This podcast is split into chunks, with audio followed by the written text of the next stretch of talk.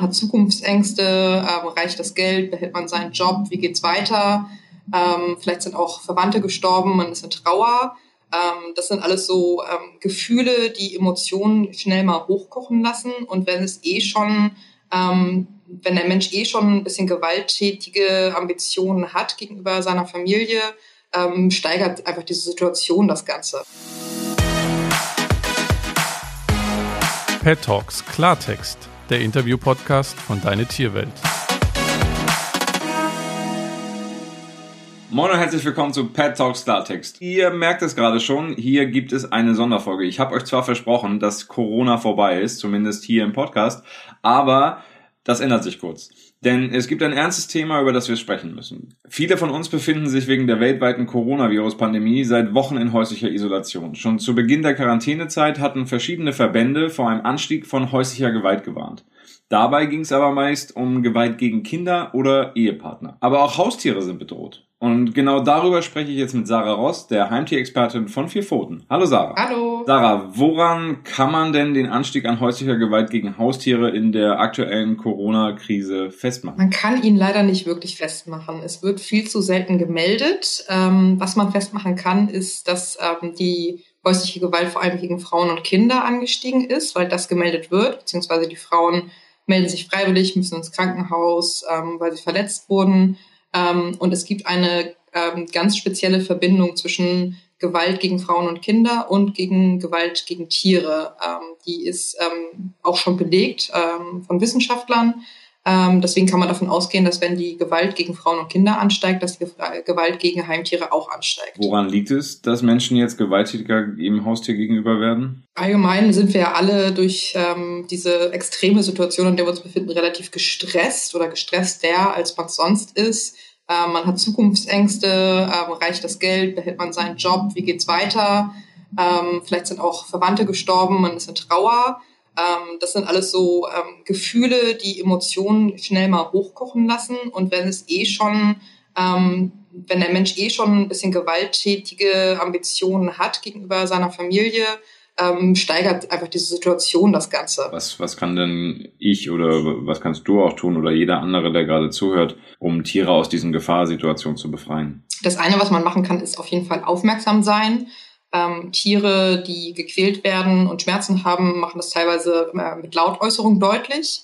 Das heißt, wenn man irgendwo in der Wohnung nebenan oder in der Wohnung drüber ähm, den Hund jaulen, schreien oder sonst was hört, ähm, dann sollte man schon mal ein bisschen aufmerksamer sein und ähm, das eventuell der Polizei und die, oder dem Veterinäramt melden. Ähm, man kann das anonym machen, das heißt, man muss sich dann nicht mit Namen melden, ähm, so dass der Nachbar eigentlich weiß, dass man den gemeldet hat. Ähm, aber dann kann man dem Tier helfen und eventuell auch der Familie oder der gesamten Familie, den Kinder, äh, den Kindern der Frau, ähm, die da eben vielleicht auch drunter leiden. Ganz doof gefragt, wenn ich dann zur Polizei gehe und eine Anzeige mache oder auch online das äh, anonym äh, in Anführungszeichen tue, was macht die Polizei dann? Die Polizei würde vermutlich zusammen mit dem ähm, Veterinäramt ähm, das Ganze kontrollieren gehen. Ähm, die, das Veterinäramt hat eine Pflicht, ähm, solche Beschwerden zu kontrollieren. Und die würden dann wahrscheinlich sich ähm, das Tier angucken, gucken, ob das Tier verletzt ist. Wenn es verletzt ist, ähm, kann ihm Anzeige erstattet werden. Wenn das Amt dann feststellt, dass das Tier tatsächlich gequält wurde, ganz unabhängig, ob jetzt zu Corona-Zeiten oder überhaupt, was droht denn dem Täter dann? Gegen den Täter kann dann natürlich Anzeige erstattet werden. Das Tierschutzgesetz schützt Tiere davor, dass sie ähm, gequält werden oder ihnen Schäden und Leiden zugefügt werden. Ähm, das Veterinäramt kann die Tiere einziehen. Ähm, das heißt, sie werden dann vom Besitzer weggenommen. Es kann Tierhalteverbote geben, so dass eben keine Tiere in diesen Haushalt mehr können.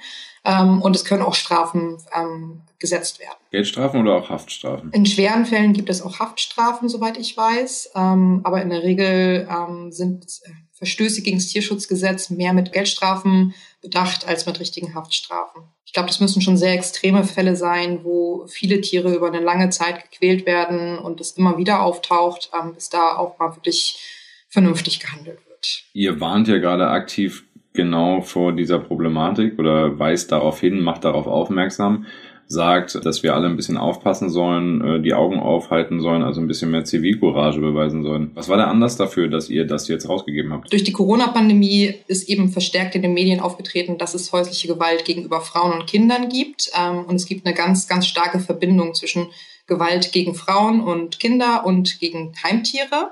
Ähm, zum Beispiel ist es in den USA so, dass wenn Frauen sich melden und häusliche Gewalt erfahren haben und da ein Heimtier ähm, auch im, im Haushalt lebt, ähm, dass dann oft auch der Tierschutz vor Ort guckt, ob das Tier auch davon betroffen ist. Da sind die USA uns schon ein bisschen voraus. Ähm, das ist bei uns leider noch nicht ganz so angekommen, dass man das auch gleich mit kontrolliert. Und da das eben oft nicht gemeldet wird, wollten wir einfach nochmal anhalten, dass man da einfach nochmal extra aufpasst und nochmal, ja, zusätzlich einfach nochmal guckt, ob man sowas mitbekommt, um den Tieren dann helfen zu können. Dann, dann lass uns doch auch im Idealfall jetzt nicht in einem Horrorszenario äh, hängen bleiben von gequälten Tieren zu Hause. Wie können wir denn alle präventiv verhindern oder wie kann man präventiv verhindern, dass bestimmte Personen ihrem Hund oder ihrer Katze oder Haustier im Allgemeinen äh, gewalttätig gegenüber werden? Also bei der Gewalttätigkeit muss man auch sagen, es gibt da zwei verschiedene Formen tatsächlich. Das eine ist halt die aktive Gewalt, das ist wirklich dieses, ähm, ich schlage mein Tier, ich trete mein Tier, ich schreie es an. Das ist wirklich dieses ganz aktive. Ähm, das ist ein bisschen schwierig festzustellen, weil es wirklich meistens halt im, im Heim passiert, die Tür ist geschlossen, man weiß nicht, was hinter der verschlossenen Wohnungstür passiert. Man kann es manchmal sehen, wenn halt ein Tier verletzt wird, ähm, kann bis halt zu Knochenbrüchen oder ähnlichem ähm, gehen. Dann muss der Tierarzt natürlich auch aufpassen, wenn sowas vorkommt, muss genau hinterfragen, wie ist das passiert.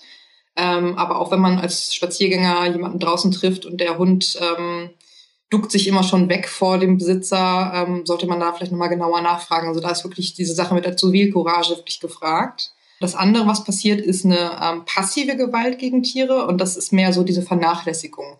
Das heißt, das Tier wird nicht artgerecht gehalten, ähm, wird vielleicht ignoriert, bekommt nicht genug Futter, ähm, ist in einem schlechten, ähm, allgemein schlechten Gesundheitszustand. Ähm, auch da kann man halt hauptsächlich bei Hunden, weil die sich eben draußen bewegen, man sieht die Tiere, Zivilcourage zeigen und immer nachfragen und nachhaken, ähm, das genau beobachten, nochmal andere Leute dazu holen, auch, auch die nochmal dazu befragen.